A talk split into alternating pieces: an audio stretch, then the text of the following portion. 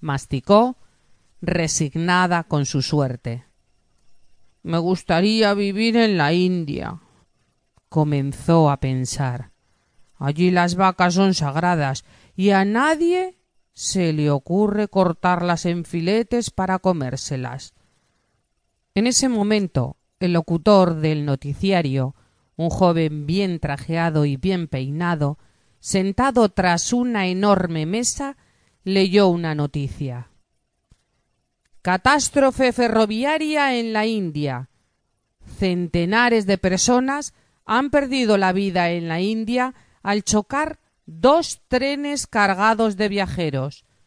Uno de los trenes frenó bruscamente para evitar atropellar a una vaca que se había cruzado en las vías y fue embestido por el otro tren. Margarita escuchó la noticia y contempló las imágenes terribles con la boca abierta. Esa vaca es una estúpida. continuó pensando. ¿A quién se le ocurre meterse en medio de las vías? Merecería que la cortaran en filetes y. hizo un esfuerzo y se tragó el trozo de carne que tenía en la boca. Luego se metió otro con un poco de rabia. El rayo de plástico del guerrero del plástico de Adolfo salió disparado por los aires y después de rebotar en la lámpara fue a caer al plato de Margarita, justo encima del trozo de filete de vaca que aún le quedaba. ¡Qué asco! protestó Margarita. Ha caído una cosa en mi plato.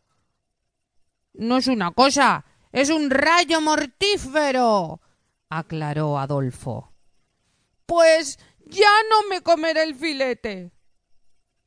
Creía Margarita que su madre iba a reaccionar como siempre, es decir, reprendiendo a Adolfo por sus juegos y repitiéndole a ella que debería dejar el plato limpio si quería levantarse alguna vez de la silla. Pero no. Se equivocó. En esta ocasión su madre se limitó a darles un grito y menudo grito. Adolfo y ella se miraron y se asustaron un poco. ¡Callaos de una vez! Adolfo recogió su rayo mortífero y volvió a sentarse en el suelo sin hacer ruido. Margarita se metió otro pedazo de carne en la boca y comenzó a masticar a toda prisa. Luego observó a sus padres que estaban muy atentos al televisor.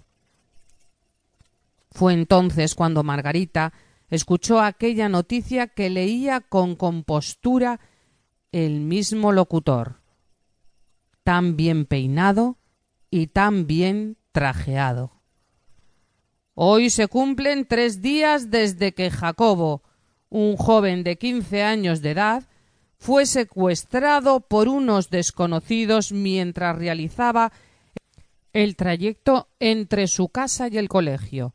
La policía no tiene pistas, ya que según parece no hubo ningún testigo presencial del hecho, y la familia, que sólo recibió una llamada telefónica a las pocas horas del secuestro, en la que simplemente se aseguraba que Jacobo se encontraba en perfecto estado, espera con angustia y ansiedad que los secuestradores den nuevas señales. A continuación, se veía sentados en un sofá en su casa a los padres y a la hermana pequeña del secuestrado. Una locutora sujetaba un micrófono y ellos iban hablando. Sus rostros reflejaban un dolor sin límites. El padre con serenidad se dirigió a los secuestradores y les dijo que por favor diesen señales de vida y les comunicasen sus pretensiones, que él estaba dispuesto a cualquier cosa con tal de recuperar a su hijo.